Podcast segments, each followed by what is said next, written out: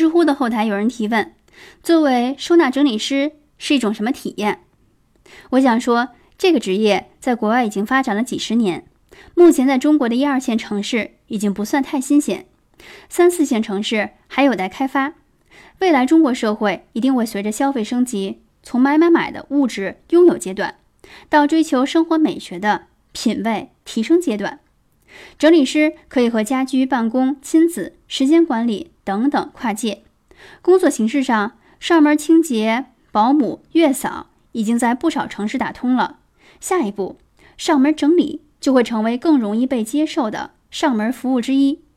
上门整理属于咨询，除此之外，可以授课、写书、接家居产品的代言、销售收纳工具、创办整理内容平台。甚至成为整理师的经纪人，为他们接单。只有你想不到，没有做不到。